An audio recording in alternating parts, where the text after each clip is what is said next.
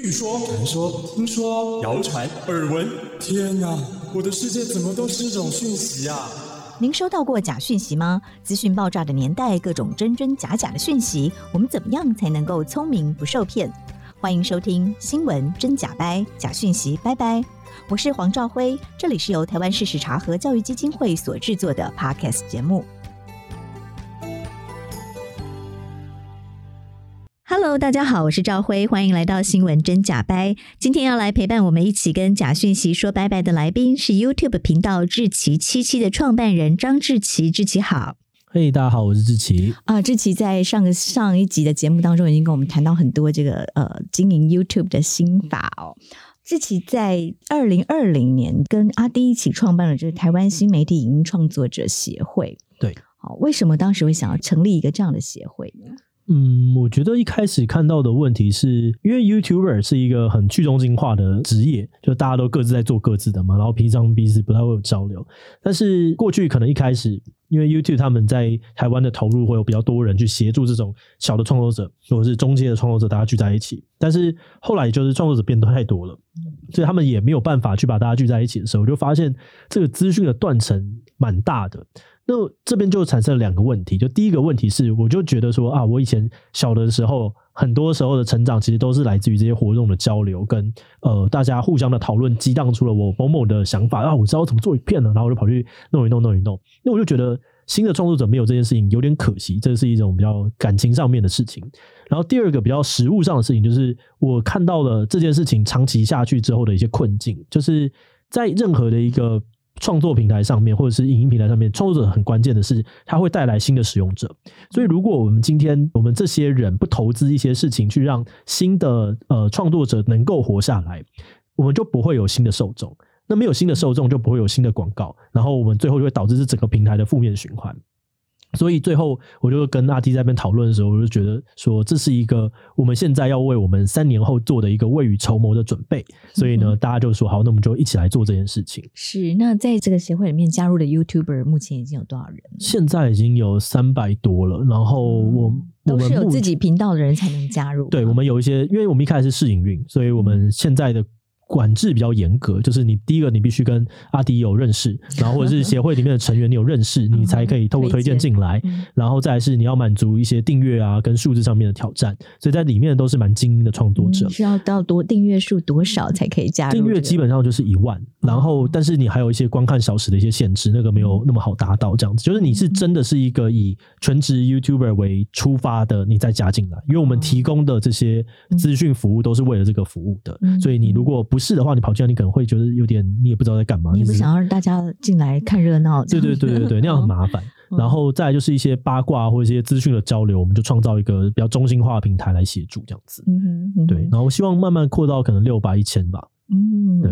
所以会彼此交流哪些讯息？哦，非常多。例如说。光是这个公司怎么设立？因为呢，嗯、呃，可以想象很多 YouTuber 大家都是大学就开始做，所以他们对于公司或商业的角度是很不熟的。例如说报税要怎么报都不知道，那我们就会来跟大家讲说，你的税务其实长怎么样子，你应该怎么做，哪些才是合法的，不要之后被查税。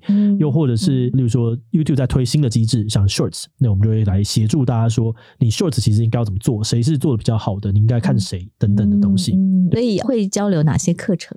课程吗？课程的话，像是刚刚讲到的这些东西都是，又或者是我们会办年会，年会的里面呢就有提到说 YouTuber 的不同阶段，因为像现在你坦白讲要成为一个百万订阅的 YouTuber 非常非常难，可是如果你一直去追逐这个东西当做你成功的 KPI 或者是指标的话，呃，你就会觉得。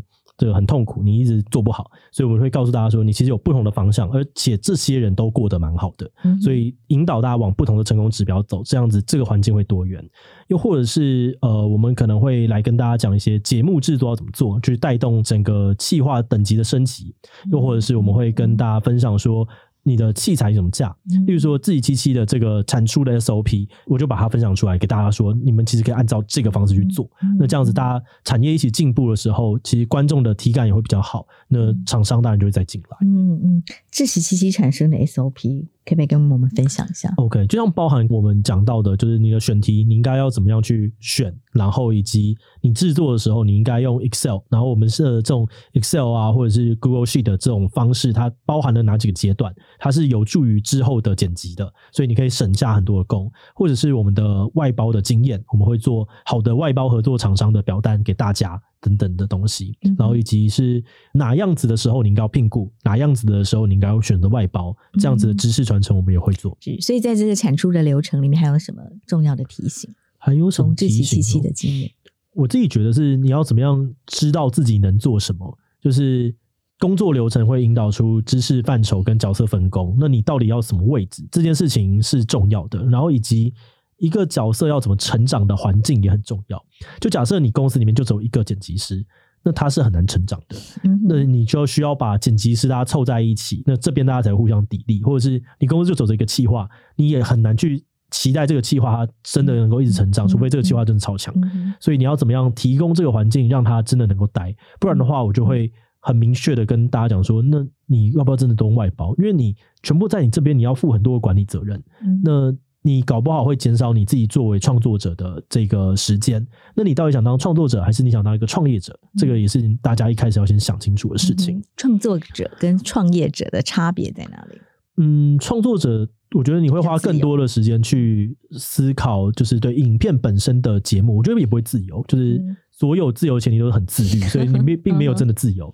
但是你会投注的成长，就是我更好的主持能力，或更好的口语表达能力，更好的幽默展现能力。嗯，那创业者要在想的事情是：哦，我要怎么样让这件事情变成一个长期而稳固的生意？然后我，而且我在这个职涯上面可以越赚越多钱。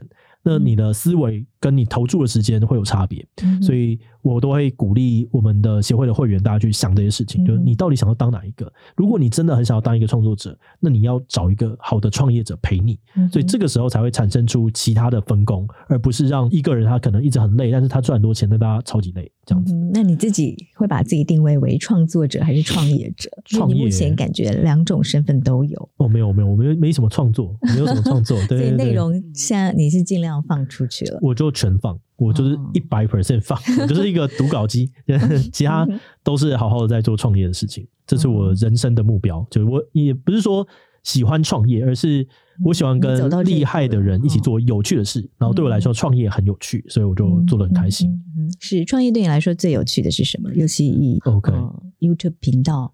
从图文不符到 YouTube 频道的这样的创业模式，我觉得最有趣的事情是认识很多很厉害的人，嗯、然后你能够把一个不知道在干嘛的事情做到哦，他他可以运作哦，嗯、就是这个过程很好玩，嗯、对。然后厉害的人很有趣，是就是人的故事跟转机都是从人身上来的，所以我就觉得哦，在这边收获很多。你是从小就是一个很想要从各种事情里面找出它的逻辑来的人吗？我我喜欢让一件事情做的很到位。就是从小就是这样，就我不太喜欢一个事情就卡在那个地方，就是它明明可以很好的，为什么它要烂烂的？就是我会觉得看的心情很差。嗯、对对对，喜欢 push 一件事情往大家都舒服但是却到位的方向前进。嗯哼，因为从图文不符，你要从很杂乱的时事里面来用几张图表来表达。对对对，对，对，到这个很复杂的社会时事，你要用七分钟、十三分钟来表达。嗯、其实它都要一个很很有逻辑性的论述整理。然后一直到你现在也要成立这样的影音创作者的协会，嗯，你也想要把说本来不大家不知道在干嘛，然后从你规划的这些项目里面听起来，你一直想要理出一些 SOP 来。其实它可以更好，我跟你讲一下，我我我为什么好像做的很很轻松的原因，我跟你讲一下啦，跟你讲一下。然后你觉得它真的是有逻辑可循的吗？有啊有啊，超级有逻辑可循的，这不是一个那么不是，不是这么随机说，我就是运气好这样。不是不是，呃，应该说。大部分的成功都是运气好，但是你有方法去掌握一些运气以外的成分，让它更接近。嗯、我觉得是这样子，提高可以提高那个几率。哦，是，比如说以一个 YouTuber 来说，以一个 YouTuber 来说，我就会觉得你要知道这个的商业逻辑是什么，就是你在赚什么钱，就这些厂商需要什么。如果你知道厂商需要什么，你可能就不是一直在追求爆红点阅的影片。你就可以像我们一样是追求稳定的点阅，就做一支五十万，一支呃一个里一个月里面有两支五十万的影片，跟我我可能就是每支都是十二万的影片。我倾向后者的原因是因为我的商业模式支持这件事情，而且我觉得它是可稳定一直被达到的。就我只要好好的累积，我就可以确保我每集都十二万，或者是每集都到慢慢走到二十万。那它对应的广告价值跟对应我们团队能服务的事情就会很合理。那我就不用让厂商来赌说，哎、欸，你这支这个创意到底会不会中？我要跟你讨论我的创意，然后不然的话没有五十万，我会觉得我很亏。嗯、没有，我就是收很便宜的钱。我就我就是保证你十二万，那你如果多赚的话，算你赚。对，但我也没有付出多少功力，嗯、但是我的效率就变很高。嗯哼，所以像现在啊，你们需要有业务的同仁去拉广告吗？是有各各个广告商都会自动的找上你？都是自动找，对，我们不拉广告的。嗯哼，可是第一个第一步广告怎么来的？就是他们看一看影片，就觉得说，哎、欸，好像可以投、欸，哎。要不要投就来了？那你当时有没有很惊讶，说，哎，这样有人要要来下广告？还是你觉得不会不会不会不会不会不会不会，就是差不多。而且我们本来就是广代嘛，我们本来就是做、嗯、呃这种广告生意的，所以呃同行很多，同行就有一天就哎志奇那个我们有个广告很急，要不要发一下？好、啊、来，然后就 就过来。嗯、而且一开始也有设定好啊，就是那时候我们在观察整个 YouTube 环境的时候，就有发现到好好讲话的人比较少。嗯，那。总是有一些广告需求需要好好讲话，然后我们就专注做这样子的广告生意就好。嗯哼，对，是回到你们这个协会的名称叫台湾新媒体影音创作者协会，我不知道你自己怎么定义新媒体。新媒体哦，这其实没有什么好定义的，就是太多了。那我只是。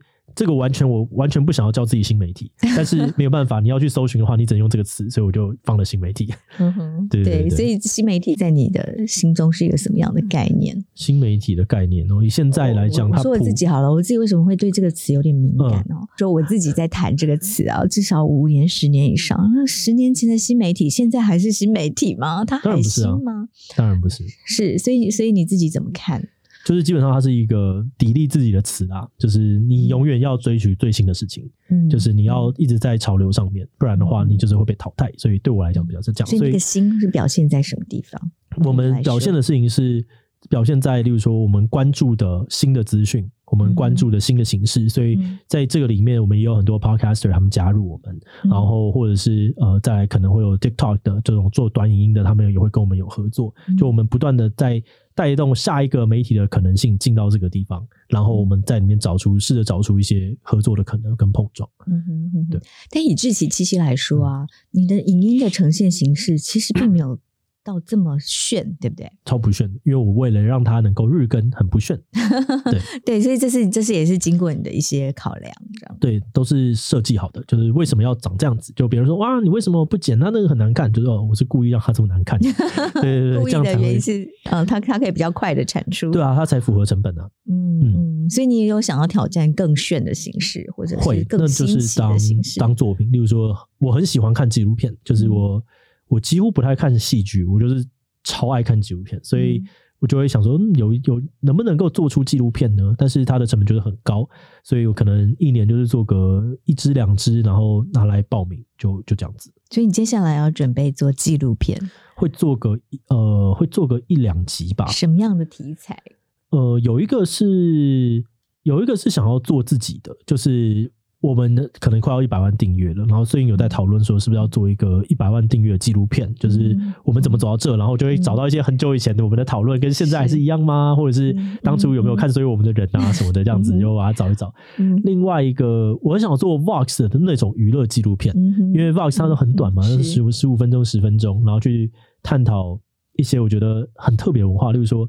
早餐店阿姨，我觉得每次叫你帅哥，嗯、早餐店是台湾很特别的文化，或者是呃，我们去讨论补习班，然后我们就深度的去介绍一下这个产业是怎么兴起的，它有什么争议，嗯、有什么有趣的地方。是对，我想做类似 Vox 或者是那个流行大百科那一种。嗯嗯，是你刚刚提到 Vox 哦，所以它一直是你的参考指标嘛？因为你提到，其实我也一直在观察，嗯，你们确实跟他们有一些很类似的，比如说解释性的，嗯的。他们是叫解释性新闻啦，对，你不定义自己是新闻嘛，嗯，就比较解释性的，解释社会议题的，所以 Vox 也是你一开始的取经的对象吗。呃，算是。那时候我就会一直介绍大家说，嗯、你们也可以看一下 Vox，、嗯、然后 Philip DeFranco 也是我们取材的对象，嗯、但是 Vox 那个制作成本太高了，所以我们没有办法做，或者说，嗯，以后当作品吧，以后慢慢的累积到我们可以做这样就好。嗯哼，还有谁是你们的参考？曾经也看过，例如说比较喜剧的，像 John Oliver 那种也是有看。嗯、最大的可能还是 Vox 跟跟 Philip DeFranco 啊，这两个。嗯嗯、然后最近还有看在参考另外一个也是外国频道，叫做 Project Nightfall，它是有做还不错的短的时事。因为我曾经跟 YouTube 问过一个问题，就是说我想要知道全世界跟我们有点做类似的这件事情，觉得哪些值得我们去参考。然后他就说找一找，其实真的没有太多呢。然 后但是。比较合理的，我觉得是这几个。嗯，对，嗯，那台湾呢？你一开始做的时候有哪些是你想要参考？台湾哦，没有，台湾我们没有看，因为那时候我们一开始在做的时候，就是没有没有那么多人在做时事的这件事情，所以比较少。但一开始你说节目形式，可能就参考了啾啾鞋啊，参考老高，然后阿迪啊，还有。还有可能凌晨台湾霸之类的，嗯哼哼，对。那今天如果不考虑资金问题，嗯、你刚刚说你你想要做现在这个形式，是因为你考量过这样最合成本。嗯、如果不考量资金问题，有天使投资人，不管你做什么，他都支持。哦，那么大，你最想做什么？我就会狂拍纪录片的，狂拍拍到爆，我就超喜欢看纪录片。嗯，对对对。那但纪录片这么志奇吗？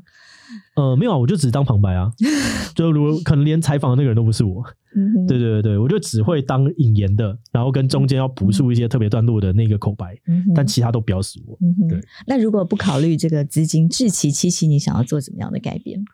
不考虑资金哦，自己要做什么改变？我觉得第一个是动态的部分可以更多吧，就是我们公司也是很好的 motion graphic 的公司，所以应该要让这个东西的优势在里面更发挥，例如说。呃，你要解释一些复杂的变化，你现在可能就是用字卡，或者是用一些呃示意的图片，嗯、但它其实可以产出说这个东西对箭头，这个东西变然后怎么样，嗯、但是它就是要时间，嗯、所以很难。对、嗯，还有呢？还有访谈的可能也可以多一点吧。嗯，就我会觉得访谈挖掘人的故事，认识人是很重要的。嗯、对，但也难。嗯，这也都好难。